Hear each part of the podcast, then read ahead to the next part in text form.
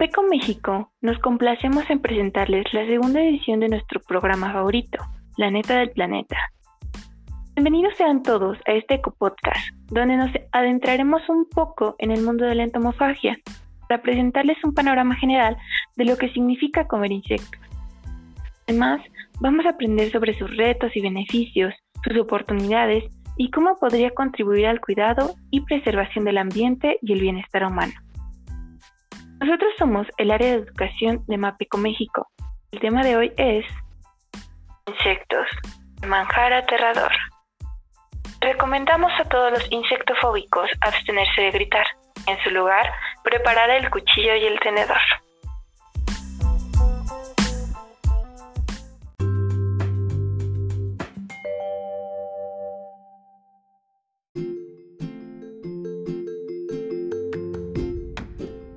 Mi nombre es Andrea Duarte y en esta ocasión me acompaña mi equipo del área de educación de Fundación Mapeco México. Ellos son Monserrat Ortiz. Un placer. Bienvenidos y quédense hasta el final. Va a estar muy, muy bueno este episodio. Andrea Mora. Hola a todos, muchas gracias por escucharnos y ojalá el podcast de hoy les interese el chico. Brenda Ballesteros. Hola, buenas tardes. Este, el podcast es una muy buena alternativa que muchos se sorprenderán y César Zampayo. Hola, este, quédense porque vamos a aprender mucho sobre los bichitos, sobre los pequeños animalitos que contribuyen mucho a la vida y al planeta. El día de hoy tenemos a un gran invitado. Él es entomólogo, forma parte del Laboratorio de Entomología de la Escuela Nacional de Ciencias Biológicas del Instituto Politécnico Nacional. Una gran pasión por la naturaleza, los coleópteros y la enseñanza. El maestro en ciencias, Luis Javier Víctor Rosas. Bienvenido, maestro. ¿Cómo se encuentra hoy? Hola, buenas tardes. Eh, muchas gracias por la invitación en, en primer lugar. Y pues me encuentro muy bien. Muchas gracias. ¿Ustedes cómo están? Bien, bien, bien, emocionados por tenerlo aquí. Muy bien, al contrario, gracias. Gracias, gracias, gracias por la invitación. Bueno, maestro, platíquenos un poco sobre usted. Eh, ¿Por qué eligió su profesión? ¿De dónde es? ¿Cuáles son sus pasatiempos o actividades que más disfruta? Ah, pues yo, eh, yo soy eh, biólogo, soy entomólogo, me, me especializo en insectos es el grupo de organismos que pues más me han llamado la atención y me han apasionado desde siempre. Desde niño me, causaban mucha curiosidad, ¿no? Eh, yo nací en la Ciudad de México, así que a pesar de haber eh, nacido y crecido, eh, haber estado la mayor parte de mi vida en una gran, gran ciudad, en un sitio muy urbanizado, pues inevitablemente pues descubrí desde, desde niño que estamos rodeados por por eh, pequeños organismos, estamos rodeados por insectos, los encontramos eh, sobre todo muchas veces en, en las plantas. Yo me, me gusta un poco en las plantas, ¿no? Y ver qué, qué insectos encontraba y de ahí se despertó esa, esa pasión realmente yo decidí estudiar biología básicamente por dos cuestiones, ¿no? Por mi interés por los insectos y pues por la idea de la evolución, también esa, esa idea, ¿no? De que los organismos se modifican, cambian a través del tiempo y pueden convertirse en diferentes especies. También me resultaba muy intrigante y, y apasionante, así que por eso decidí enfocarme en, en este, en este grupo tan interesante en varios aspectos he trabajado en el grupo, sobre todo me especializo un poquito más en trabajar con escarabajos, un grupo particularmente diverso de insectos desde varios puntos de vista. Y pues también un poco me he enfocado eh, justamente en los insectos de importancia agrícola, de importancia forestal, que son importantes en cultivos, en bosques, algunos como plagas, pero eh, pues no solamente como plagas, ¿no? También qué insectos son benéficos porque algunos insectos pueden llegar a ser plagas, comerse nuestras plantas, pero muchos otros, la gran mayoría, son benéficos, polinizan o ayudan a controlar plagas, así que esa ha sido mi área de interés principal. Es bastante interesante, de verdad que, suena muy, muy, muy increíble.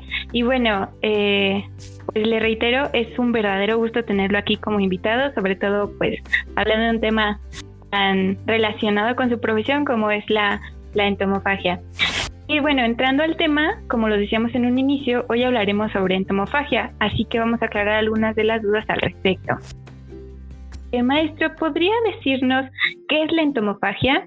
Eh, sí, claro, pues la entomofagia la podríamos definir como la práctica de ingerir insectos para fines alimentarios.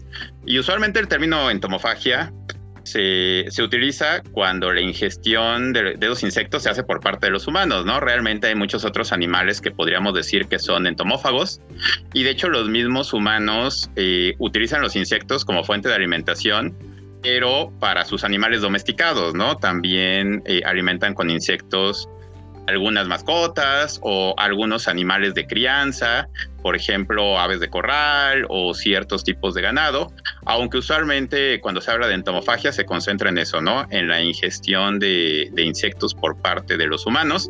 A veces por eso se especifica utilizando el término antropoentomofagia, ¿no? Para delimitar que se refiere a la ingesta de insectos por parte de los humanos. Y bueno, otra, otra acotación quizá relevante es que la entomofagia en sentido estricto pues se refiere al consumo de insectos como tal, pero a veces también se utiliza el término para incluir el consumo de arácnidos como eh, tarántulas o como alacranes, que en algunas partes también se consumen y que estrictamente hablando no son insectos, pero bueno, son parientes más o menos eh, cercanos, a veces también se incluyen, pero en sentido estricto la entomofagia se referiría a la alimentación o a la ingestión de eh, especies de insectos.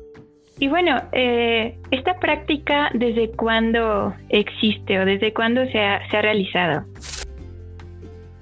Ah, pues probablemente eh, los, los humanos han utilizado insectos como recurso alimentario pues, desde que desde que está, ¿no? Probablemente eh, hemos consumido insectos desde que existimos aquí en la, Tierra, porque pues queramos o, o no, los insectos eh, nos rodean, son organismos eh, ubicuos, aparecieron aquí desde mucho antes de que nosotros, eh, de que nosotros estuviéramos. Es el grupo más diverso de organismos.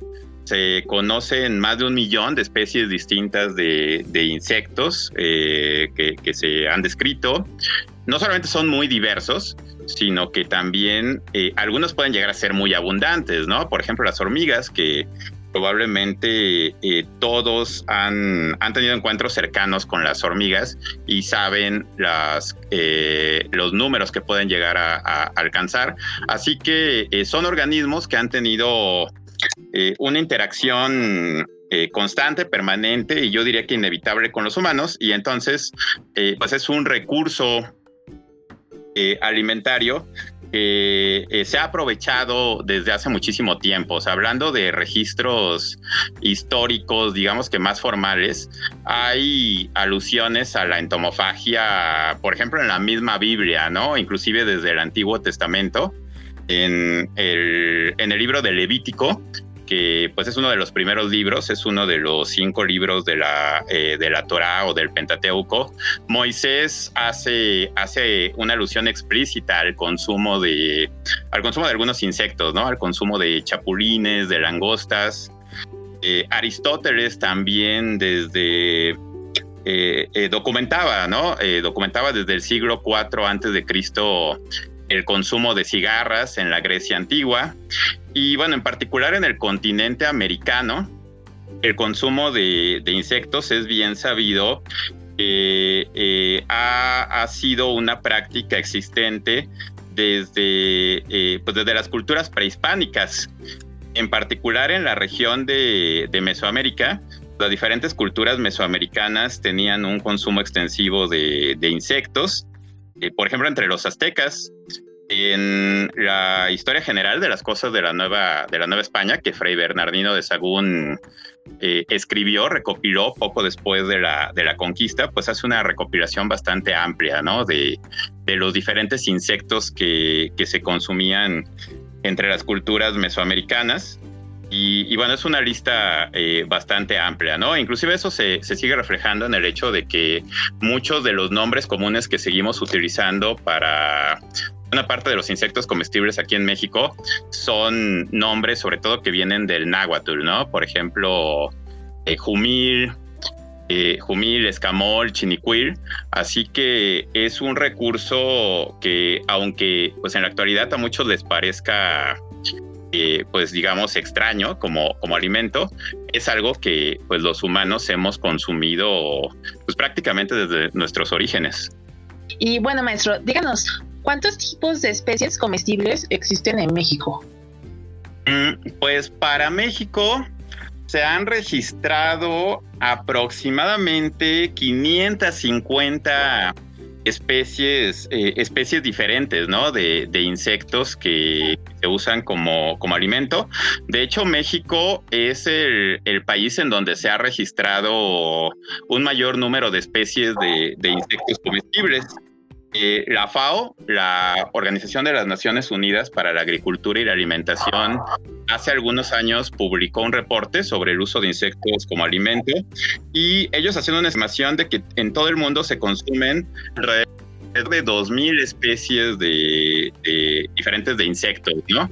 Eso significa que eh, en México se consume más de la cuarta parte ¿no? de todas las especies en total. Quizá eh, los otros países eh, cercanos sean China y la India, ¿no? En donde también se, se, consumen bastantes, pero pues sobre todo en México se refleja en eso, ¿no? En que se tiene el registro de eh, cerca de 550 especies distintas de, insectos comestibles. Hay que puntualizar ciertamente que muchas de ellas se consumen de manera muy local, muy, eh, muy regional, solamente en ciertas partes del país. Realmente las que se consumen de manera extensiva pues son bastantes menos, pero en total sí hay arriba de medio millar, ¿no? Aproximadamente 550 especies que, que se utilizan como recurso alimentario aquí en el país. ¿Qué características tienen que tener, o bueno, qué características nutrimentales tienen estos insectos o, estas especies? Ah, pues de hecho, eh, pues los insectos como, como alimento, eh, una de, digamos, de las características nutrimentales que, se le han asociado, que, se le han adjudicado, ha sido su alto aporte de proteínas y de hecho, eso en general es cierto, aunque pues sí se ha eh, a veces exagerado o malinterpretado un poco, eh, porque bueno, en, en, algunos momentos se llegaba a hablar de porcentajes de proteína, pues realmente eh, altísimos, ¿no? Generalmente el, valor proteico de un alimento se expresa en términos de porcentaje, ¿no? O sea, en 100 gramos de, producto o 100 gramos de tejido, ¿cuántos gramos corresponden a, proteína como tal? Y, eh, por ejemplo, para tener un, punto de referencia, para la mayoría de, los productos eh, cárnicos convencionales, las carnes que vienen de aves, de mamíferos, la carne de pollo, la carne de, res, de cerdo, el porcentaje de proteína es de entre 20 y 30%. En el caso de los insectos, en algún momento, pues se llegó a hablar de porcentajes cercanos al 80%, ¿no? En realidad, probablemente eh, no lleguen a ser tan altos porque eh, ahí, pues inclusive hay, detalles importantes como el método de determinación de, la proteína. Eh, los métodos más utilizados para evaluar el contenido de proteína en los alimentos, de hecho, son métodos indirectos, o sea, no miden directamente la, proteína, sino que hacen más o menos un cálculo a partir el contenido de un componente de la proteína, que es el nitrógeno, eh, entonces es como una estimación, inclusive lo expresan como proteína cruda. Cuando uno en un alimento ve eh, eso, que lo que se indica es la proteína cruda, quiere decir que es como un estimado y tiende a estar sobrevalorado porque, eh, pues de hecho, el nitrógeno está en las proteínas, pero los insectos no solamente tienen nitrógeno en las proteínas, también lo tienen en su cubierta externa.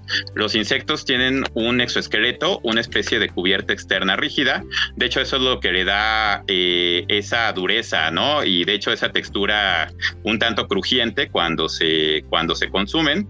Eh, pero eso no es proteína como tal, lo que tienen por afuera es una buena fuente de fibra funciona como fibra y eso también es importante.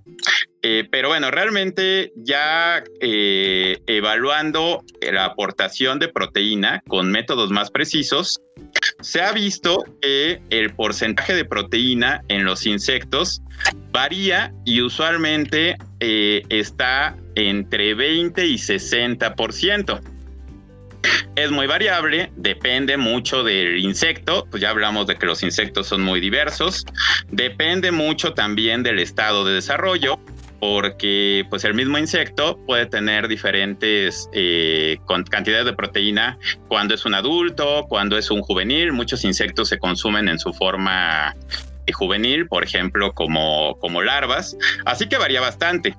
De todos modos, comparándolo con el patrón de referencia de los productos cárnicos convencionales, pues sigue siendo un aporte de, proteína importante.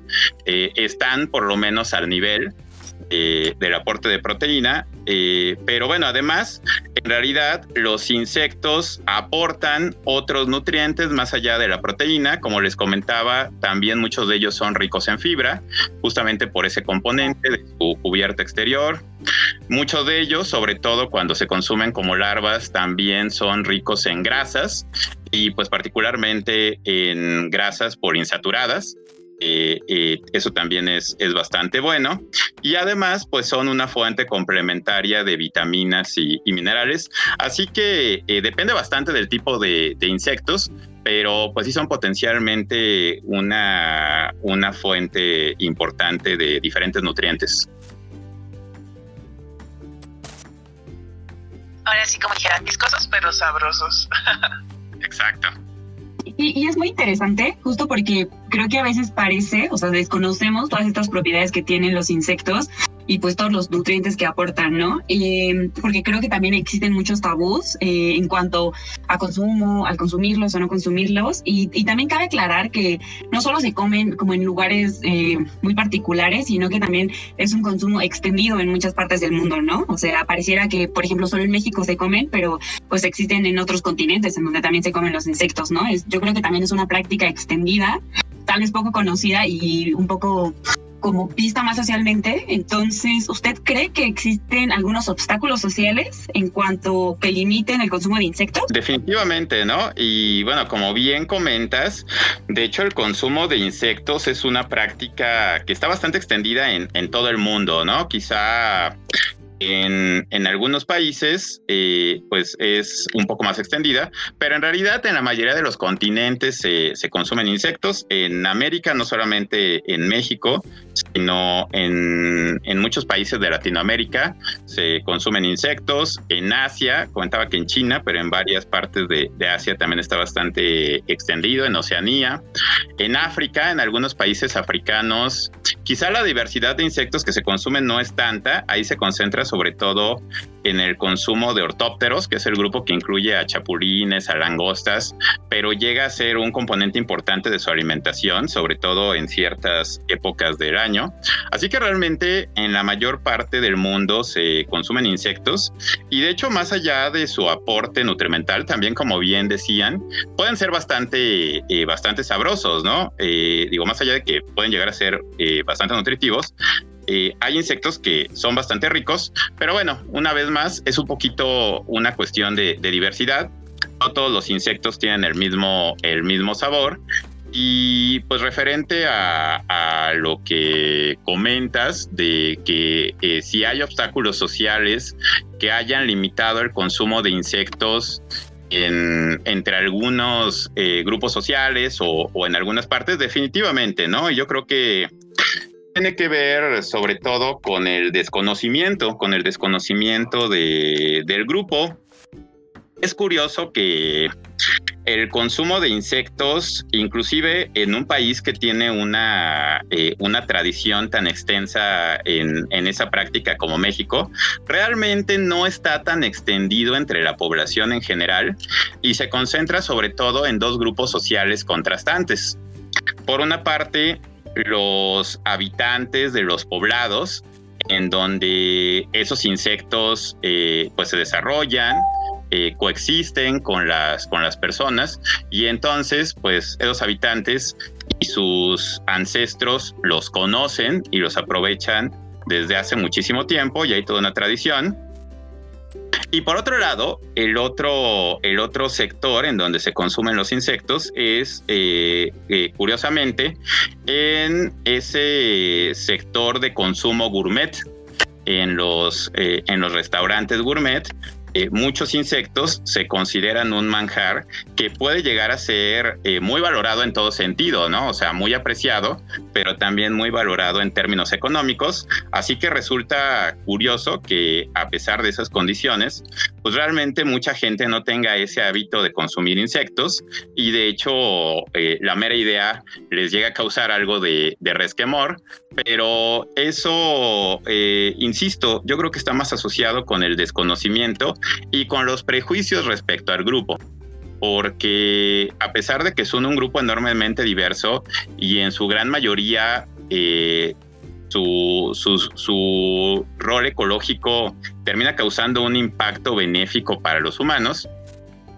pues mucha gente eh, los desconoce, tiene muchos prejuicios hacia ellos y justamente los que conocen son esas pocas especies que eh, tienen contacto más cercano y que se han convertido en, plagas, en plagas en los cultivos, en plagas en las, en las ciudades, especies que pues ciertamente llegan a ser nocivas, ¿no? Como por ejemplo pues las cucarachas.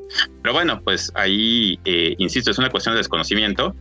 Eh, hay más de 4.000 especies de cucarachas, la mayoría son silvestres, viven en los bosques, son muy importantes porque ayudan a, degradar la materia orgánica, pero pues la gente conoce sobre todo a ese puñado de especies que se adecuaron a vivir en las ciudades y se convirtieron en plagas y entonces nos quedamos con la idea de que todos los insectos son así que los insectos eh, son sucios, son dañinos y realmente eso, eso no es verdad, pero pues la solución a eso es justamente el conocimiento y la divulgación de eh, la verdadera diversidad y la, y la verdadera importancia de este grupo de organismos. Y bueno, ahorita que comentó este sobre sobre el tema de, de que en otros continentes también se consume pues diferentes tipos de, insectos como en,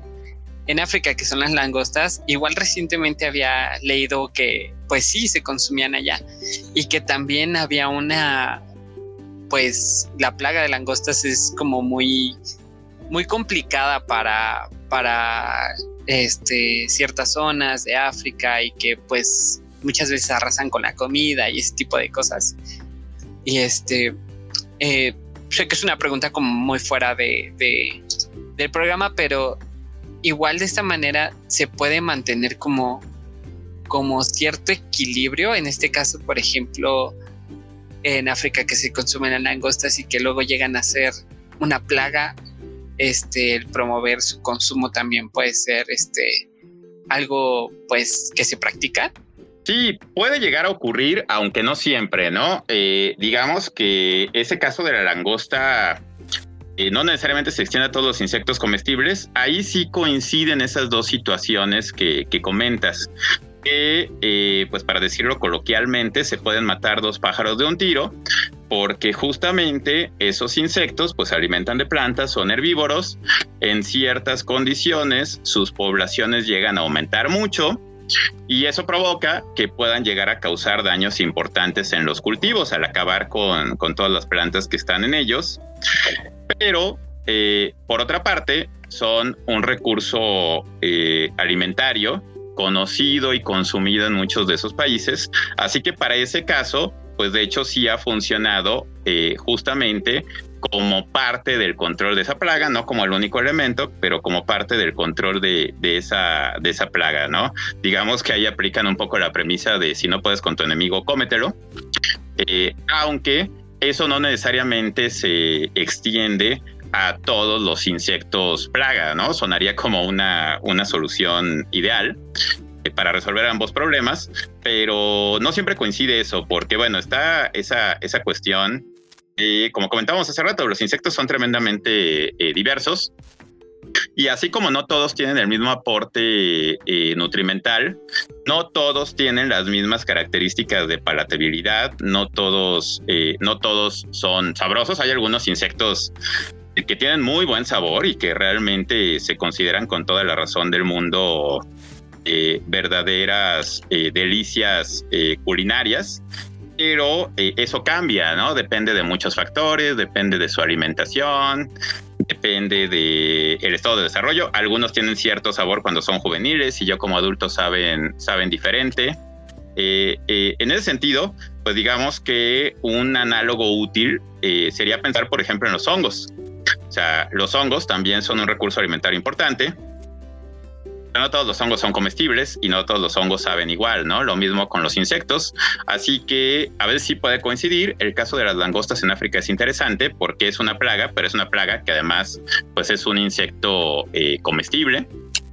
Eh, en otros casos no ocurre, ¿no? Hay plagas en donde la solución pues no sería comérselos porque eh, pues no tienen como las condiciones para, para ser comestibles. Puede llegar a pasar, pero no muy bien, muchas gracias.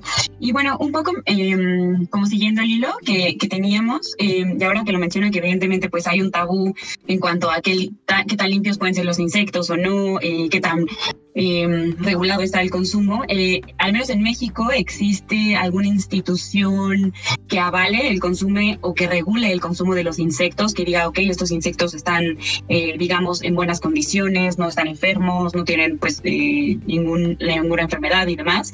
¿Existe alguna institución en México que lo haga o incluso que lo promueva? Mm, pues realmente hablar de regulación como tal, quizá eh, que lo promuevan un poco, pero regulación como tal, de hecho no. Es también algo que, la misma FAO eh, ha discutido y ha tratado de, promover un marco regulatorio para el consumo de, insectos, porque no solamente en México, sino de hecho en la mayor parte del mundo no hay un marco regulatorio eh, bien definido, ¿no? Para la, eh, la producción o el aprovechamiento y, para el consumo de, de, insectos. Digamos que aquí en México, más que está regulado, pues el consumo de insectos ha sido tolerado institucionalmente y bueno, ahora también en parte, en parte promovido, ¿no? Eh, algunas instancias como por ejemplo la Secretaría de Agricultura, eh, SADER, eh, de, alguna forma pues ya lo, lo, lo, incluyen, lo incorporan. La CONAVIO también dentro de su papel como institución gubernamental encargada de la difusión del conocimiento y uso de la, de la biodiversidad, pues también ha generado eh, información, material divulgativo sobre los insectos comestibles.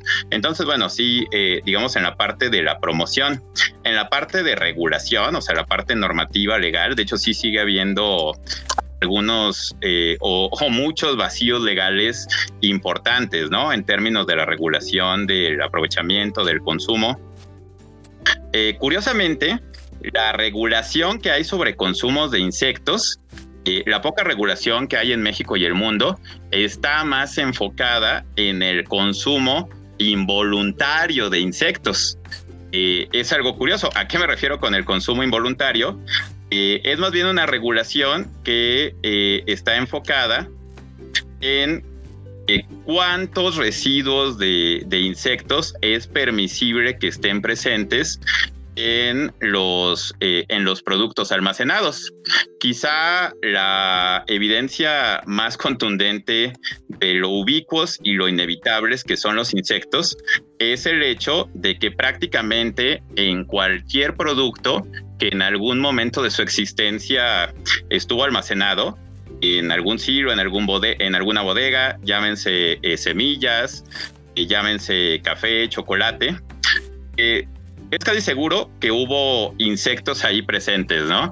Algunos alimentándose directamente de, de esas semillas o de ese chocolate, otros alimentándose de esos insectos, controlándolos de alguna forma. Entonces, de hecho, curiosamente, hay algunas regulaciones. Aquí en México, por ejemplo, la instancia encargada de eso es la COFEPRIS, la eh, Comisión Federal para la Prevención de Riesgos Sanitarios. En Estados Unidos el equivalente es la FDA, la Food and Drug Administration. Inclusive en Estados Unidos, que la normatividad es mucho más rigurosa, uno pensaría que la norma en ese sentido sería de cero tolerancia a la presencia de restos de insectos en ese tipo de productos alimenticios, pero es tan inevitable eh, de hecho, no lo es. Curiosamente, si uno revisa las normas, por ejemplo, de control de calidad de chocolate, eh, la norma no dice que no puede haber residuos de insectos, sino que dice que por cada 100 gramos de chocolate que eh, se muestren para control de calidad, puede haber un máximo de 50 restos de residuo. Entonces, de hecho, los inspectores de calidad, cuando van a, a, un sitio de almacenamiento de chocolate, toman muestras, las analizan y si se encuentran por ahí un pequeño insecto, una patita, un ala, eso lo consideran normal, ¿no? En ese sentido, y bueno, a algunas personas les resulta motivo de, escándalo, pero no debería. En ese sentido, pues prácticamente todos, consciente o inconscientemente, hemos practicado la, entomofagia, ¿no? Así sea involuntariamente, porque inclusive en muchos productos que consumimos, pues llegó a haber insectos, ¿no? Y a veces sigue habiendo restos de, eh, insectos. Así que, eh, pues de hecho, la recomendación es que la practiquemos de forma voluntaria y, y consciente, ¿no? Y en ese rubro, pues no hay todavía una normatividad tan, tan definida. Eh, aunque bueno, ya hay esfuerzos en diferentes países, incluido México, para tratar de, de normar más la eh, producción, aprovechamiento y consumo de estos organismos. Claro, sí, y es muy interesante, ¿no? Como eh, a medida que va aumentando el consumo, pues supongo que se van a crear pues instituciones o incluso estatutos, ¿no? Que vayan un poco encaminadas a, a que el consumo crezca. Mm, y en cuanto a esto, bueno, otra de las preguntas es que pues mucha gente que evidentemente desconocía acerca del tema, pues se preguntarían, ¿no? Eh, bueno, ya que mm, no hay una, eh, una instancia que ok, eh, está validado o no validado, mm, ¿cómo podrían estas personas este, pues empezar su propio consumo, ¿no? O sea, ¿es accesible y económicamente posible empezar con tu criadero de insecto para empezar con tu consumo? Ah, pues de hecho, si se piensa desde esa perspectiva de hacer un, criadero, digamos, iniciar una producción de insectos para consumo propio, mm, técnicamente es posible, pero puede ser eh, complicado. Depende en buena medida del grupo de, insectos. Eh, los insectos son diversos, entre otras cosas, en su ciclo de vida de manera que sí hay algunos insectos que son fáciles de criar y que de hecho se crían de, manera rutinaria. Por ejemplo, eh, los grillos, los grillos eh, domésticos, los tenebrios, quizá eh, algunas personas conozcan a los tenebrios, unos escarabajos cuyas larvas son ampliamente utilizadas, pero sobre todo como alimento más bien para mascotas, ¿no? En ese sentido, muchos de los insectos que eh, se crían, para los cuales ya están bien estandarizadas las técnicas de crianza, se crían más bien para otros fines y bueno, cuando se crían como alimento, eh, por lo menos aquí en México, usualmente se crían como alimento, pero no como alimento para, para humanos. De hecho, tanto grillos como tenebrios eh, llegan a ser consumidos por, por humanos, pero más bien en otras partes del mundo. Por ejemplo, los grillos, pues sí hay países de Asia y África en donde se, se consumen más y se crían. Eh, hay grupos, o ahí la dificultad depende bastante del grupo de insectos.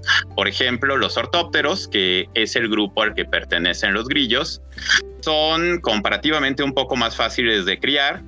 Eh, por ejemplo, aquí en México se han propuesto eh, procedimientos, eh, digamos que ya estandarizados de, crianza para chapulines. es, exactamente lo mismo grillos que chapulines, pero pues ya pensando en los chapulines, que eh, es uno de los insectos más consumidos aquí en México, los chapulines del estado de Oaxaca, en el sur del país, por ejemplo, son, son célebres, yo creo que nacional e internacionalmente, y ya se han propuesto procedimientos de, crianza en cautiverio para ese, ese grupo. No son tan fáciles de criar como, como los grillos, pero se han propuesto métodos, aunque la verdad es que en la práctica, la mayoría de los chapulines que se comercializan para su consumo no son criados como tal. Más bien, más que crianza, eh, con los chapulines y con la mayor parte de los insectos comestibles en México, más bien se realiza su aprovechamiento, se realiza su extracción a partir del ambiente natural y es que eh, eso también depende un poco del ciclo de vida de los organismos y parte de un poco de la problemática y lo que también representa un reto de accesibilidad para eh, el consumo más extendido, eh, quizá inclusive masivo, de muchos grupos de, insectos, tiene que ver con que eh, sus ciclos de vida eh, y sus características los hacen un poco complicados de criar y de hecho los insectos comestibles más valorados, más apreciados por su sabor sobre todo, son eh, particularmente difíciles de criar. Eso los hace, eh, es una de las razones por las que llegan a ser bastante caros. Por ejemplo, algunos de los insectos comestibles más apreciados por su sabor son eh, hormigas, por ejemplo los escamoles, algunos llaman el caviar mexicano, los escamoles son eh, formas juveniles, huevos y sobre todo pupas de hormigas, pero no de cualquier hormiga. Los escamoles de hecho son huevos y pupas de la casta reproductora. Hay que recordar que las hormigas son insectos sociales y tienen diferentes castas. Hay hormigas obreras, hormigas soldado, hormigas reproductoras. Los escamoles como tal son eh, huevos y pupas de la casta reproductora y en particular de una especie, la especie se llama Liometopum apiculatum y es una especie que resultaría muy complicado criar en cautiverio porque de hecho construye sus nidos asociado a las raíces de plantas. Por ejemplo, en uno de los sitios en donde más se consume y aprovecha, que es en el estado de, eh, en el estado de Hidalgo, en el centro de, en el centro de México, sobre todo en una región semiárida del estado de, de Hidalgo, el Valle del Mezquital.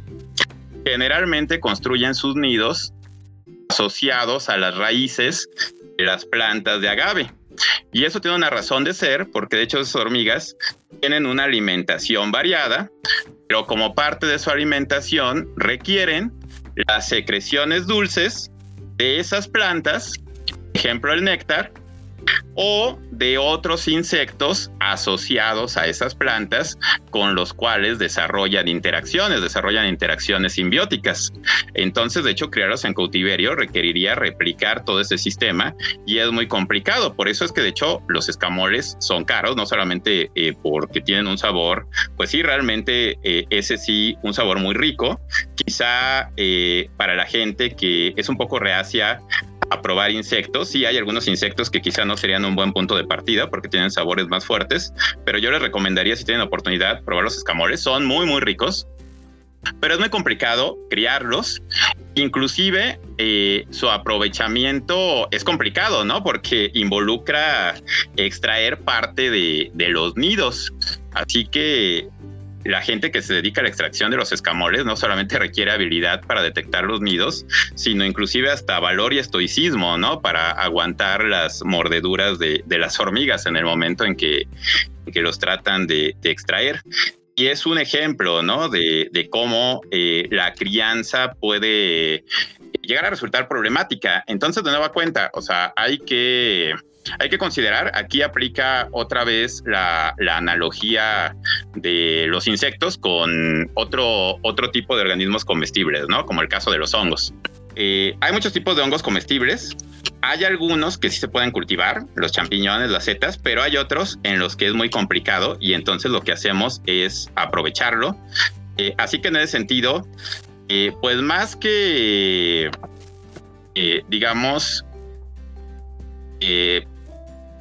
sugerir la producción para consumo propio, eh, pues yo lo que sugeriría sería que se, que se acercaran, ¿no? Que se acercaran a las opciones de, eh, de especies de insectos comestibles que se pueden aprovechar sustentablemente cerca de, de los lugares donde, donde la gente vive.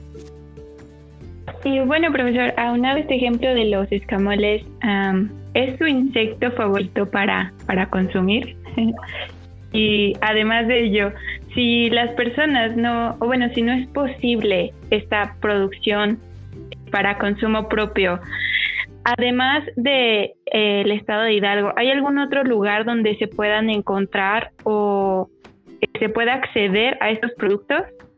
Sí, claro. Eh, de hecho, en mayor o menor grado, eh, los insectos comestibles son un recurso accesible en la mayor parte del país y probablemente en muchos otros, en muchos otros países. Depende eh, un poco eh, un poco otra, otra de las cuestiones con muchos insectos comestibles es que además son estacionales. También está relacionado con lo que platicábamos, ¿no? De los ciclos de vida. De hecho, por ejemplo, los escamoles eh, realmente los escamoles son un producto de temporada y la temporada de escamoles es en los meses de eh, marzo y abril.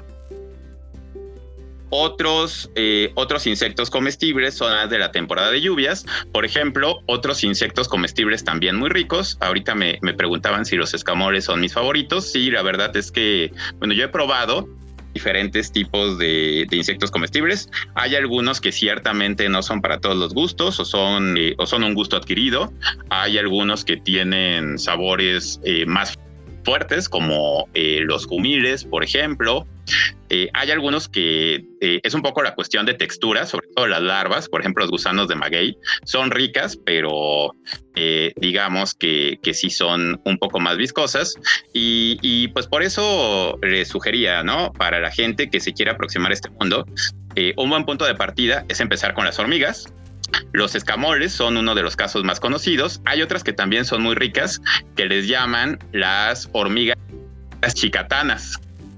Las hormigas chicatanas son eh, hormigas voladoras, son las castas reproductoras, las castas voladoras.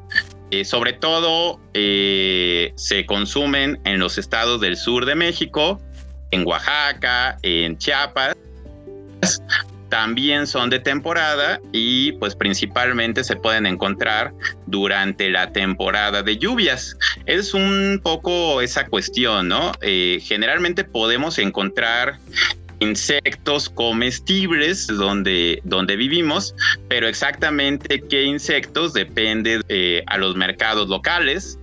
En la actualidad, pues se congelan para poder comercializarlos durante el resto del año pues sí, en algunos casos, por ejemplo, en el caso de, ortópteros, de grillos, de chapulines, la crianza, eh, algunos de los que se crían, les digo que no son tan ricos, pero ahí se han hecho, por ejemplo, propuestas para eh, consumir eh, esfuerzos más importantes en la crianza de, de insectos, ¿no? Sobre todo chapulines. Ahí sí digamos que existe esa cultura, ¿no? De tener criaderos. Aquí en México es un recurso, digamos que más aprovechado eh, criado. Entonces, si eh, quieren tener acceso a ellos, si los quieren encontrar, pues un buen lugar en donde buscar es en los mercados locales, aunque atendiendo también esa variación estacional, dependiendo de la temporada. Claro, también nos comentaba que entre más complicado, pues es producir un, o adquirir un insecto en este caso, pues es más costoso. Eh, aproximadamente qué precio tiene, por ejemplo, este el, el ¿cómo se llama? El escamol. Pues eh, productos como el escamol llegan a alcanzar precios cercanos, eh, oscila un poco, pero digamos que en promedio más o menos eh, llegan a alcanzar precios cercanos a los mil pesos por, por kilo, ¿no? Eh, algo así como 50 dólares por, por kilo. porque eh, pues sí, es, es, no, no es un, un, recurso, un recurso barato, ¿no? Esos precios los alcanzan, por ejemplo, los escamoles, eh, las chicatanas, el, el, gusano rojo de maguey, que son unas larvas de palomilla que viven en las plantas de maguey, también bastante valoradas. El aguautle, que el aguautle son eh, los huevos de una chinche, una chincha acuática, de hecho también le, llaman el caviar mexicano a ese recurso, son quizá... Justo también había investigado de ese, que, que aproximadamente en el 2017 un kilo tenía un precio de 400 pesos. Digo, no sé en la actualidad qué precio puedan tener esas, este, el aguautle, este, digo, me pareció como interesante porque también le llaman a Xayacatl, más o menos por una calle que siempre visito mucho y no sabía qué significaba hasta que un día lo investigué. Este, pero sí me pareció como muy curioso ese precio, ¿no? Sí, exacto, ¿no? También son, de los más valorados, digamos que son de los insectos más caros, cuyo precio, dependiendo de dónde se encuentre, porque eh, es más barato si se compra directamente en los sitios de producción nativa, ¿no? Por ejemplo, el aguautle es un eh, recurso que se obtiene sobre todo de las regiones lacustres del centro de México, por ejemplo, del lago de Texcoco, bueno, lo que queda de, del lago de, de Texcoco. Eh, como bien comentas, eh, le llaman, de hecho, el aguautre es el nombre que se les da a los huevecillos, a los huevos, que es lo más valorado para, para su consumo. Los adultos son unas pequeñas chinches acuáticas y a los adultos es justamente a las que se da el nombre que comentas, ¿no? De Axayacatul Mosco Axayacatul, porque como ponían sus huevos en el agua, decían, ah, pues son como mosquitos. En realidad no son mosquitos, son chinches acuáticas. Y es el nombre de los adultos, ¿no? Axayacatul, que bueno, también se, bien se consumen y entonces si se compra directamente en esos sitios, por ejemplo, cercanos a la región del lago de Texcoco y en la temporada, su precio puede llegar a estar eh, entre 400, 500 pesos. Ya si se compra, digamos, vía intermediarios, por ejemplo, aquí en la Ciudad de México hay un mercado célebre porque puede conseguir ahí uno alimentos exóticos de diferente naturaleza, incluidos insectos. El mercado de San Juan, en el centro de la, de la ciudad, pero bueno, ahí se consiguen a precios más elevados, ¿no? Entonces también depende un poco de eh, las vías de comercialización, qué tan directamente se obtenga de, de la gente que directamente los produce los, eh, o los extrae. Y por ejemplo, maestro, ahorita que nos hablaba del escamol y lo que es, eh, ¿cuál es el contenido nutricional que tiene el escamol a diferencia de, por ejemplo, los chapulines, que pues yo creo que es el, eh, el de los insectos que más se comen, ¿no? Y, y los puedes encontrar en el mercado o incluso con vendedores, ¿no? Que te venden botanita y, los traen, ¿no? En, en, cubetas. ¿Cuál sería como la diferencia de contenidos nutricionales que tienen ambos?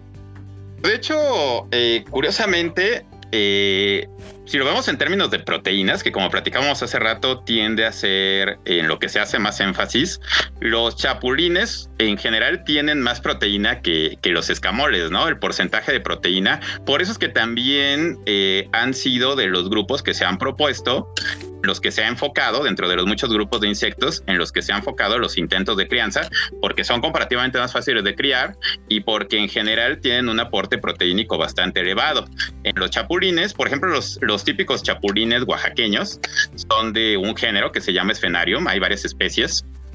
Su contenido de proteína eh, en porcentaje usualmente está como entre 50 y 60%, eh, que son de los insectos que tienen un, mayor porcentaje de proteína. En los escamoles realmente el porcentaje de proteína no es tan alto. Se ha eh, calculado, por ejemplo, para poblaciones de, de, escamoles de Hidalgo, del Estado de México, y está aproximadamente entre 30 y 40%, aunque en realidad, más que por eh, el aporte nutrimental, son valorados por su sabor. Porque bueno, hay una diferencia en cuanto al sabor. Los chapulines también son ricos, aunque se consumen más como botana. De hecho, los chapulines usualmente se comercializan en los mercados ya condimentados, ya eh, con algo de sal, con algo de, eh, con algo de limón. Eh, así que son más nutritivos, pero eh, digamos que su sabor no es tan delicado, ¿no? Como el que pueden tener los escamoles o las chicatanas. O sea, quizá el aporte nutrimental de eh, escamoles o chicatanas eh, sea un poquito más bajo, pero son más valorados sobre todo por el sabor, porque sí, o sea, el sabor sí puede cambiar bastante entre diferentes grupos de insectos comestibles. Claro, el, nunca es nunca es igual y depende mucho de la especie, ¿no? Como ya nos había comentado. Y por ejemplo, yéndonos a un tema, pues que sí le preocupa a la mayoría, que es si yo consumo algún insecto o algún arácnido, que en este caso también se incluyen, ¿podría causarme algún daño o existe algún peligro al consumir este tipo de especies? Digo, creo que es muy conocido, no recuerdo el nombre del mercado que es muy famoso en México, donde se consumen especies exóticas. Y este, que ahí pues generalmente va mucho, mucho youtuber, influencer a hacer como que sus pruebas y así, y que consumen, por ejemplo, tarántulas o, o alacranes y que explican que pues no pueden dejar este que por ejemplo los, los pelitos de las de las este de las tarántulas pues estén ahí porque si no se te puede haber un peligro con la garganta o cosas así ¿Existe algún peligro? Yo sé que no son iguales tampoco las especies, pero pues ¿existe algún peligro así como tal en general de consumir este insectos?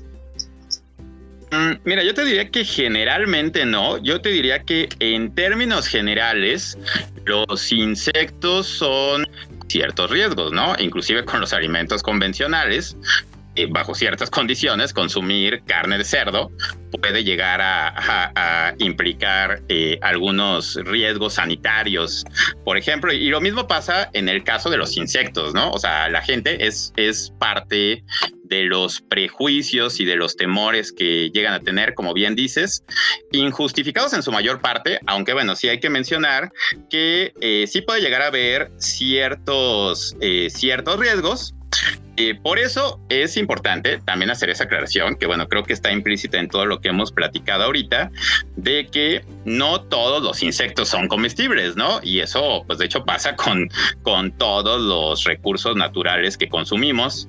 No todos los peces son comestibles, no todos los hongos son comestibles.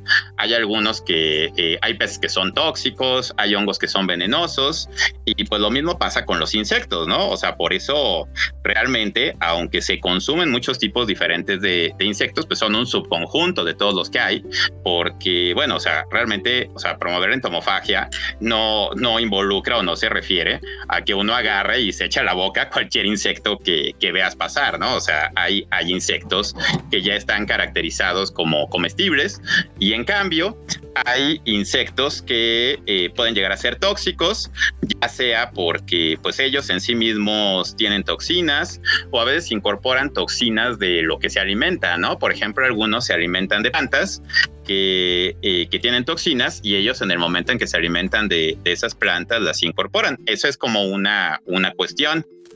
La otra cuestión es que como con cualquier tipo de alimento, también hay ciertas condiciones sanitarias con las que hay que tener, eh, con las que hay que tener eh, cuidado.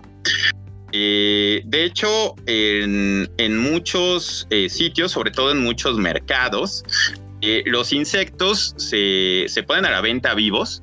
O sea, uno puede encontrar en muchos mercados las canastas con los insectos ahí moviéndose, por ejemplo, con los, con los jumiles, ¿no? Que es un tipo de, chinche de, las plantas o los chamúes, ¿no? Que es otro tipo de, chinches de, plantas que se consumen en diferentes partes de, México, pero los jumiles, ¿no? Sobre todo en los estados de Guerrero y de Morelos.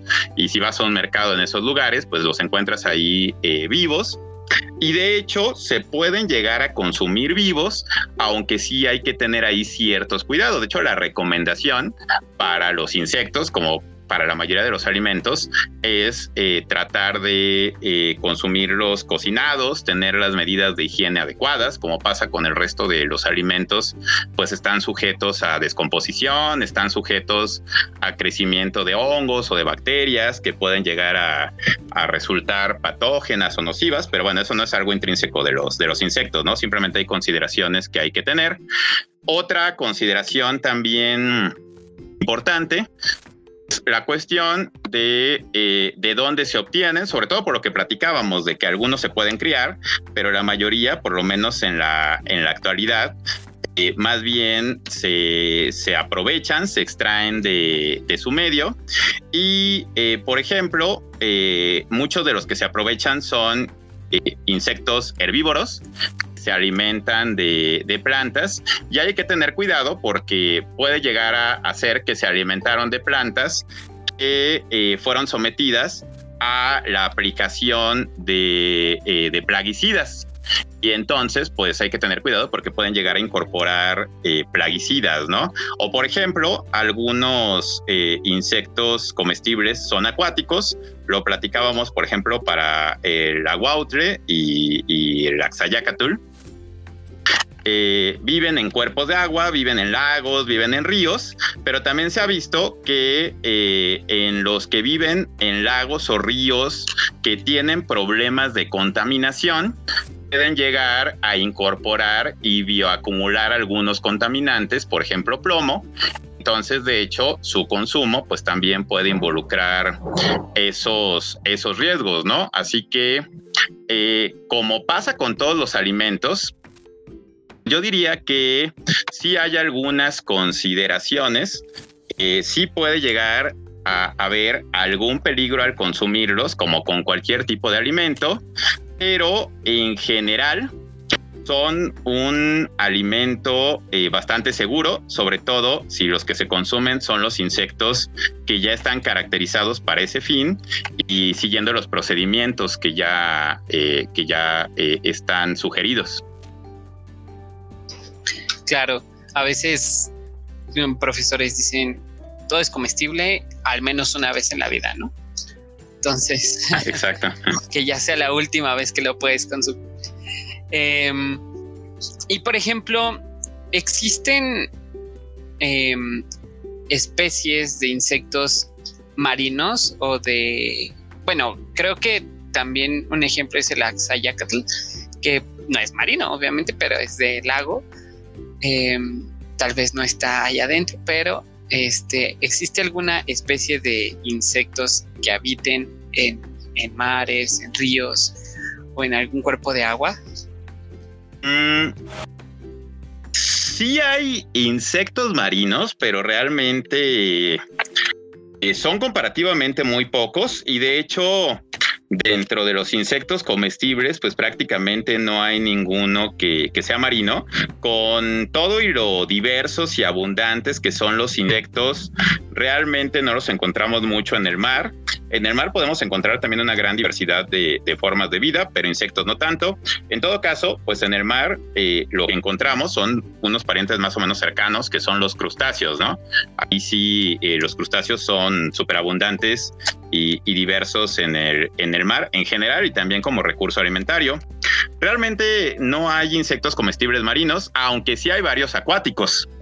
Eh, platicábamos, por ejemplo, del, del aguautre, ¿no? Que quizás sea el caso más conocido y existen varios, eh, varios otros insectos acuáticos comestibles, aunque son acuáticos, pero no son exactamente marinos, más bien viven en pues, lo que le llamamos cuerpos de agua dulce, ¿no? Más bien viven en lagos, en lagunas, en ríos, en arroyos, por ejemplo, el aguautre, sobre todo en lagos y lagunas, ¿no? Es donde los podemos encontrar.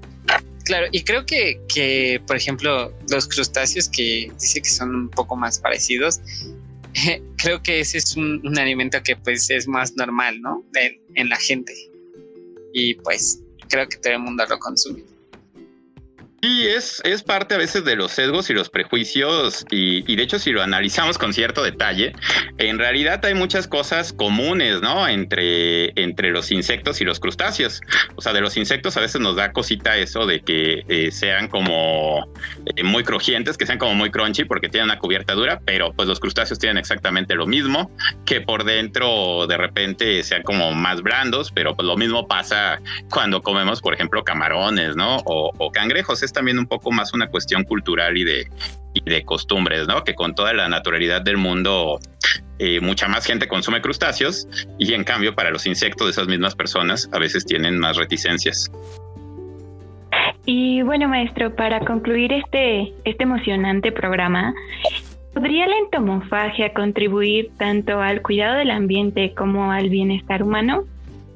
Yo creo que sí, aunque, eh, o sea, yo, creo que la entomofagia es eh, una herramienta más que, que, tenemos como una forma, como una alternativa para tener un estilo de vida más sustentable, un estilo de alimentación más sustentable, porque pues, los insectos como, como alimento pues nos permiten diversificar nuestra, nuestra dieta, vimos que su aportación nutrimental pues puede ser eh, muy variada, pero hay algunos de ellos que sí tienen un, un, potencial bastante, bastante interesante desde esa, desde esa perspectiva, como alimentos particularmente, eh, particularmente nutritivos. Pero más allá de eso, o sea, desde la perspectiva de la salud y de la nutrición humana, que son un buen alimento, también desde la perspectiva del impacto ambiental, pueden ayudar a que eh, tengamos también un estilo de, vida más sustentable y un, menor impacto, justamente porque al permitirnos diversificar la dieta, eh, digamos que eh, pueden disminuir la dependencia de otros productos alimentarios cuya producción tiene un impacto más severo, ¿no? Por ejemplo, eh, la producción pecuaria, la producción ganadera, eh, la producción agrícola extensiva. En ese sentido, la entomofagia representa una alternativa interesante, aunque también hay que, eh, hay que tener algo de cuidado. Hace unos minutos, cuando, cuando platicábamos, me preguntaban si el consumo de insectos podía involucrar algún peligro, pues entendía que se refería a algún peligro para los humanos que los consumen. Pero también hay que tomar en cuenta que el consumo de insectos puede llegar a representar algún peligro, pero para los insectos mismos, ¿no? Para las poblaciones de, de insectos mismos, porque eh, como algunos de eh, los insectos comestibles, como ya hemos platicado, son difíciles de criar o al menos en la actualidad no hemos desarrollado todavía el conocimiento ni la tecnología para poder criarlos. Dependemos de su aprovechamiento. Pues también es importante que sea un aprovechamiento sustentable. Eh, eh, no repitamos con los insectos la historia que ocurrió con los recursos pesqueros, que eh, pues también eh, el, mar, los océanos, nos brindan muchos servicios, nos brindan muchos recursos y entre ellos, como parte importante de nuestra alimentación, los recursos pesqueros, pero la sobreexplotación de recursos pesqueros también ha tenido un impacto significativo eh, y ha resultado contraproducente.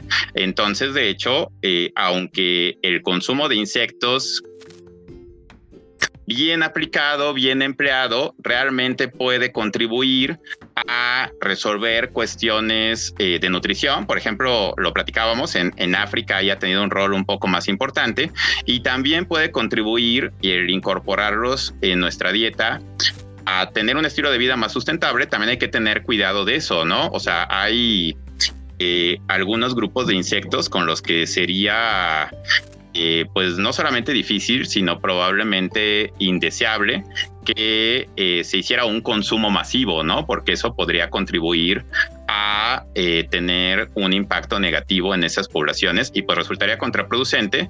Y eso creo que también nos lleva a, lo que yo creo que sería como una moraleja final importante de todo esto, ¿no? Que justamente con los insectos como con el resto de los recursos naturales que nosotros utilizamos como humanos, uno de los requisitos importantes para poder hacer un aprovechamiento sustentable de ellos debería ser el conocerlos más, el conocerlos mejor. Realmente, eh, con muchos de esos, eh, con, con muchos de insectos comestibles, ni siquiera eh, realmente se ha estudiado lo suficiente, ¿no? O sea, probablemente inclusive haya más insectos comestibles, ¿no? De los que utilizamos como recurso, pero no se han estudiado e inclusive de los que conocemos no se han terminado de, eh, de conocer realmente sus características. Eh, hace algunos años en la universidad en la que trabajo como profesor, una estudiante que vivía en, la región de Xochimilco, que es una región en el sur de la Ciudad de México que eh, todavía es eh, rural o semirural, que todavía es semilacustre, famosa por sus canales. A ella le interesó estudiar justamente el recurso del aguautle en ese sitio.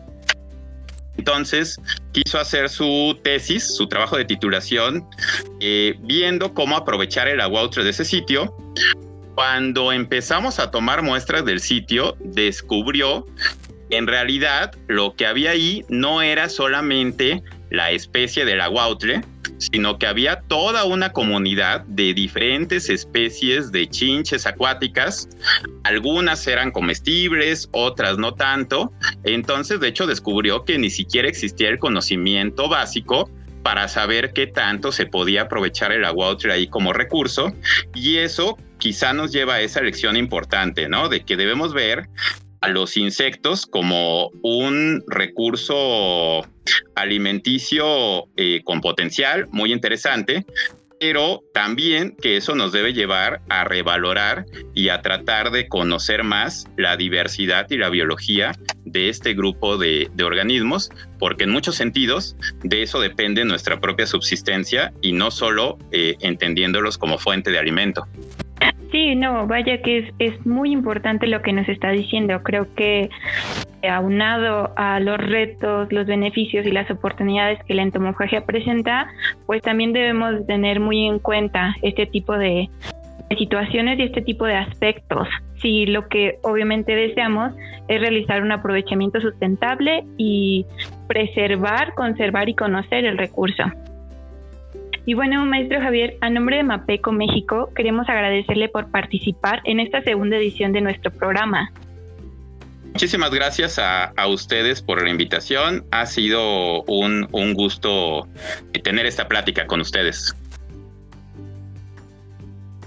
Eh, ojalá que podamos tenerlo en algún podcast posterior. Ha sido de verdad muy grato. Y bueno, también eh, agradecer a todos los que nos escucharon. Esperamos que se hayan divertido, que hayan aprendido algo nuevo y que sea de mucha utilidad. Gracias también al equipo de educación, a Monse, a Andrea, a Brenda y a César. Gracias, profesor. Gracias a todos. Estaría excelente tenerlo en, un próximo episodio también hablando pues ya en, en un tema igual crítico y demostrativo sobre los sobre los insectos y pues también su impacto. Claro, cuando gusten, un placer. Y bueno, em, nos estaremos escuchando por aquí cada 15 días. No olviden seguirnos en nuestro Instagram, Mapeco y Mapeco-México. Les recordamos que ya estamos en 16 países de Latinoamérica, así que anímate, únete a nuestro equipo y juntos hagamos el cambio. Un placer estar con ustedes y nos escuchamos a la próxima. Cuídense mucho. Esto es La Neta del Planeta. Sin.